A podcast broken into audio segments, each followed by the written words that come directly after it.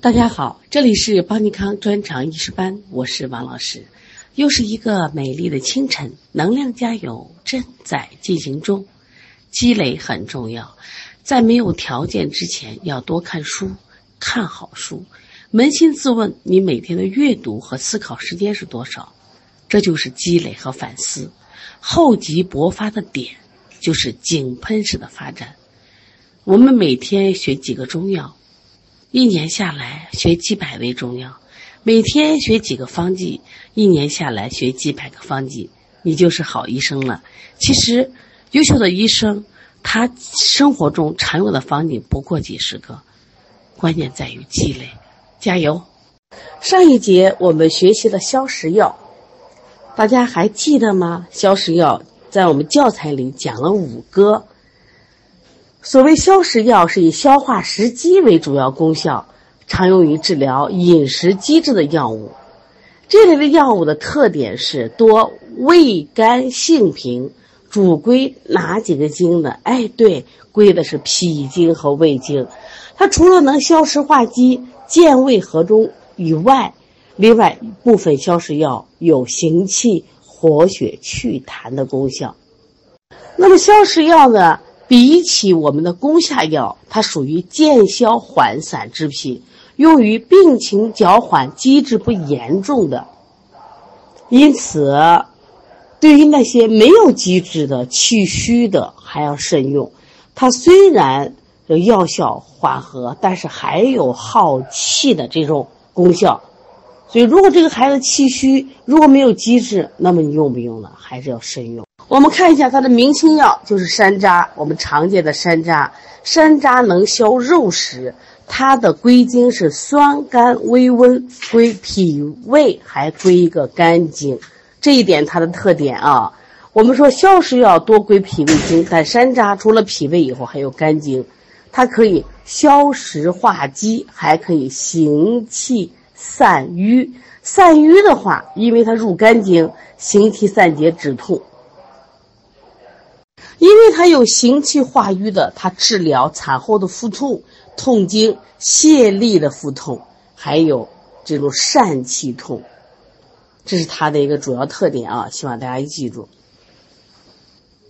另外呢，山呃山楂还能治高脂血，因为它可以化浊降脂，所以说现在的冠心病、高血压病都离不开山楂，也建议大家可以吃点山楂啊。那么注意，炒山楂、生山楂有利于这种消食散瘀。那么焦山楂消食导滞作用更强，用于肉食的积滞、泄力的不爽。所以我们有一个名方叫焦三仙。焦三仙主要是消食导滞，如果散瘀的话，用生山楂、炒山楂。现在我们来看神曲，神曲呢是经过发酵的，它是肝、心、温，归脾胃经，重点就是消食和胃。它主要的作用就是饮食机制，所以说它消食的时候一定注意要这个草焦用，就效果会更好一些啊。用于这个食积停滞、脘腹胀满、食少纳呆。注意这个药还有个特点在哪儿呢啊？就是神曲，我们教材没有写，但它有着作用，它可以什么呀？解表退热。也就是说，我们很多小朋友有了积食，他还有外感，哎，那神曲的它又能什么呀？除了积食积滞，还能解表清热，这是它一个考点，记住啊。那我们看麦芽，麦芽这个药呢，我们教材给了十二个字：消食健胃，回乳消胀，疏肝解郁。它消的是面食，山楂消的是肉食，而麦芽消的是面食。它主要有一个什么回乳的作用，另外疏肝解郁。注意啊，你看麦芽能疏肝解郁，是不是柴胡可以疏肝解郁？我们说香附可以疏肝解郁啊，把这疏肝解郁的都总总结。另外，草麦芽多用于回乳，生麦芽多用于疏肝，焦麦芽多用于消食。你看，经过炮制以后，它的药性发生变化了没有？发生变化了。我们看一下莱菔子，莱菔子就萝卜子，萝莱菔子呢，它的味性是辛甘平，归脾胃肺经。山楂是脾胃肝经，其实麦芽它也是入脾胃经的，同时也能入肝，因为它疏肝解郁嘛。莱菔子是归脾胃肺经，它除了消食除胀，还能降气化痰，所以治疗湿积的气滞、咳喘痰多、胸闷湿少。说孩子如果咳嗽有痰的话，你就干嘛呢？你就注意可以用莱菔子啊。因为本品呢心散耗气，说气虚和无食积痰滞者慎用。注意啊，莱菔子不能与人参同用。那昨天实际上刚好我们我们有个学员给了一个方子，给了一个方子刚好就是用了人参与这个莱菔子，那么提出异议。其实你看人参和莱菔子不能同用，我想一种原因就老这个老中医忘了，第二个就是他用的是草莱菔子，草莱菔子重点在哪儿呢？就是在。消食导滞上用的不是生莱菔子啊，注意啊，莱菔子和山楂都有良好的消食化积之功，主治食积症。但山楂相当于擅长于消肉食积滞，莱菔子主要是消食行气消胀，治疗食积气滞症。所以说不宜于人参，不宜于人参的话，就说尽量不要放一块用它，因为它是碱性。减弱药性的，我们现在看鸡内金，那太熟悉了。鸡内金肝平归脾胃、小肠、膀胱经，你发现没？它归这些经，它就能治下焦病，所以它健胃消食、涩精止遗。涩精止遗，所以除了治疗饮食机制、小儿肝疾以外，它能治疗肾虚的遗精遗尿，还能治疗淋症、沙石的淋症、胆结石。所以这个药的考点在哪儿？盐服效果比煎剂好。你看，我们不管怎么样，简简单单学了几个消食药，哎，以后用的时候就会用了。因为儿科里边消食消食是常见的一个治疗方法。下来我们看一下驱虫药。那什么叫驱虫药？顾名思义，以驱除或杀害人体内寄生虫为主要功效，常用于治疗虫症的药物，我们称为驱虫药。在过去的小孩里边，俩的虫多得很。所以经常吃那宝塔糖驱虫，那么我们来看现在的孩子这种虫少了啊，我们看看驱虫药的这个归经以及驱虫药的一些禁忌。这类的药物它的作用呢，呃，归经归脾胃大肠经，部分药物具有一定的毒性，对人体内的寄生虫，特别是肠道寄生虫，有杀灭、麻痹或者刺激虫体，促使它排出体外。起到驱虫作用，一般可以治疗蛔虫病、挠虫病、绦虫、钩虫这些肠道寄虫病。哎，我们知道有个迎香穴能治疗胆道蛔虫。你看啊，如果体内有虫的孩子，他会出现什么症状呢？比如说不思饮食，或者多食善忌，或者什么食异物，而且他会出现扰脐的腹痛、时发时止，还会出现肛门的瘙痒。时间久了以后，这些孩子会出现面色萎黄、肌肉消瘦、扰这个脐腹疼，然后呢，腹部庞大、青筋、浮露、周身浮肿。那么有一些病人呢，他比较轻，只是我们检查大便的时候才能发现。刚才说了，这过去的孩子多，现在的孩子这种病的不多了。那么驱虫药物呢，对人体的正气都有损伤，所以还要控制剂量，防止用量过大中毒或损伤正气。因此呢，这些素体比较虚弱的、年老体衰的，都要慎用啊。我们先来看一下驱虫药啊，我们教材只讲了三个：使君子、苦楝皮，还有槟榔。使君子的杀虫消积，治疗蛔虫、挠虫、小儿肝疾。如果煎服九到十二克，然后呢，如果是取仁儿。就草香绝服，就嚼着吃，六到九克。小孩呢，每岁一到五一点五粒，一天不能超过二十粒，空腹使用，每日一次，连用三日。这个是它的一个考点啊，使用是个考点。如果大量服用的话，就会出现这种额逆、眩晕、呕吐、腹泻。如果呢和热茶同服，那么它也会出现额逆、腹泻。所以用的时候忌茶啊。这使君子呢，李时珍对他评价还是比较高的，因为他这个药呢，甘温，既能驱虫，还能健脾消食。所以李时珍说他是此物味甘气温，既能杀虫，又能益脾胃，所以可以敛虚热而能止泻，是治疗小儿夜足病的药药。我们知道，在古代的时候，这小儿肝疾的孩子特别多，所以这个药还用的比较多。现在我们看一下苦楝皮。苦楝皮这个药呢，就是我们说的这个楝树的干燥树皮和根皮，它是苦寒有毒，归肝脾胃经，它可以杀虫，还可以疗痫，就身上长那种癣啊，它是可以治的。那么它也能治疗这个蛔虫病，另外的挠虫病它都可以啊。另外的虫积的腹痛，关键它记住，它能清热燥湿、杀虫止痒。你看苦能燥湿吧？所以它可以治疗这种油风热毒，就说疥疮、头癣、湿疮、湿疹的瘙痒。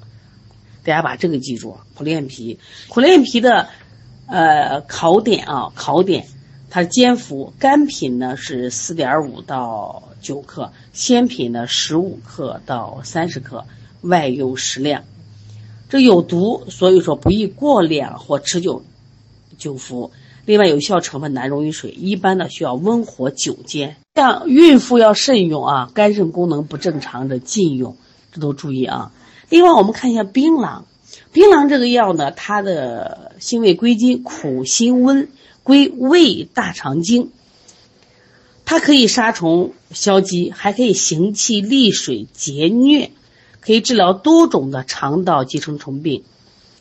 另外呢，它能治疗食积的气滞、泄痢的厚重。还有水肿、脚气、肿痛，另外还有疟疾都能治疗。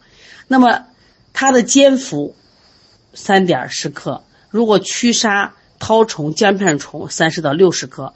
如果生用生用这个槟榔，这个力量就强，草用力缓，就新鲜的优于陈酒的。你看我们用艾草的陈皮的时候，希望用陈化过的，但是用槟榔的话，用新鲜的。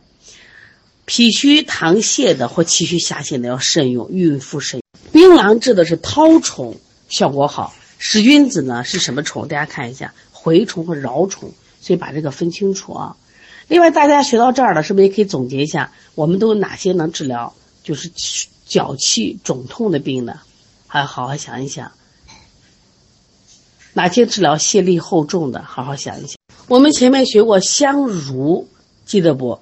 香茹是不是治脚气、治水肿？还有薏仁儿脚气水肿，槟榔也治脚气水肿，把这都记下来。另外还有刚才说泻力厚重，我你还记得我们前面讲理气药里面谁能治疗泻力厚重？对，木香嘛，木香是治疗泻力厚重之要药。还有理气药的泻白药治疗泻力的里气厚重。那么今天学的槟榔又能治疗泻力厚重，一定记住，一边学习一边总结。啊，一定准备笔记本，把这些，啊有共性的一定要总结起来啊。我们这一节药主要讲的是驱虫药，我们前面还学过一些杀虫药，你还记得吗？杀虫药我们学过花椒杀虫，这个苦参杀虫，川链子杀虫。那么我们这一节课学的这个，呃，驱虫杀虫药，它的主要功效在这儿有使君子、苦楝皮，还有槟榔。在我们十二单元理气药里有个川链子，那么在十四单元有个驱驱虫药，有个苦楝皮，这两个药呢，呃，是不是一个药？不是一个药，一个是理气药，一个是这个驱虫药。虽然它们共性里面都是杀虫，但川链子重在行气止痛上，而人家苦楝皮重在杀虫疗痫上，这两个区别啊。来，我们做一道题啊。这个题呢，就是我们教材的第一道题，大家看一下。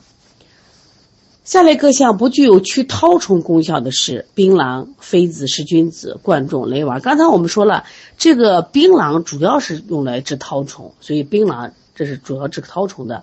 噬菌子它没有，噬菌子主要治的是什么？大家一定要记下来，是蛔虫和挠虫，一定记下来这个区别啊。这个题出的其实挺好的，让我把各种虫都记了。第二题。又能治疗蛔虫，又能治疗脑虫，还能治疗小儿肝积的是哪个药？对，就是我们的使君子啊，这就是使君子的功效。现在我们做第二道题，第二道题是问既能治疗蛔虫，又能治疗挠虫，还能治疗这个小儿肝积的是哪一个？对，这不用说了，就是使君子的功效啊。第呃第三题。具有杀虫消积，还有行气利水、解疟功效的是哪一个？我们看一下是不是槟榔？对你把这些功效记下，只有槟榔就有这个作用。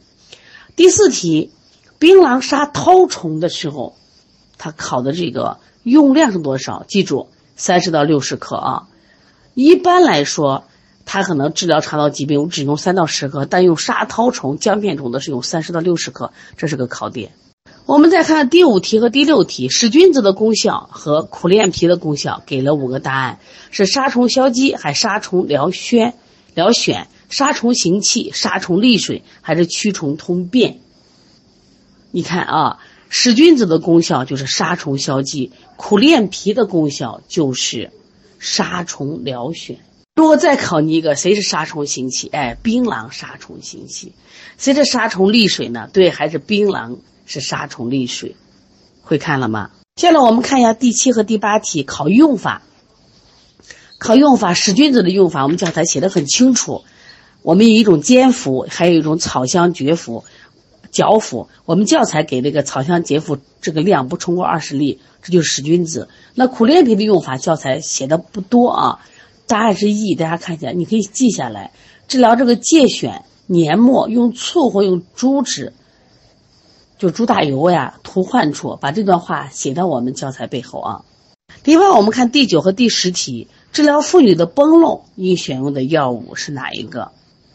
治疗疥癣湿疮应选用的药物是哪一个？那首先我们看第十题，疥癣湿疮的话，在本章节的话，这些药最合适的是谁？就是苦练脾了。那么，治疗妇女崩漏应选用的药物是哪一个？在本章里边没有，我们想起了贯众，贯众可以治疗，所以是答案是贯众。大家翻到教材二十六页，在清热解毒药里边，我们有贯众这个药，贯众也可以杀虫，别忘了啊！我们说花椒杀虫，苦参杀虫，这个贯众杀虫，你看它是有凉血止血，所以除了治风热感冒、温度发斑以外，血热出血冲击，所以女性的崩漏啊，它是可以治的。所以大家看，通过做题也可以把前面的知识复习一下。如果对观众不了解，你把观众的作用写上就行了，可以写出来啊。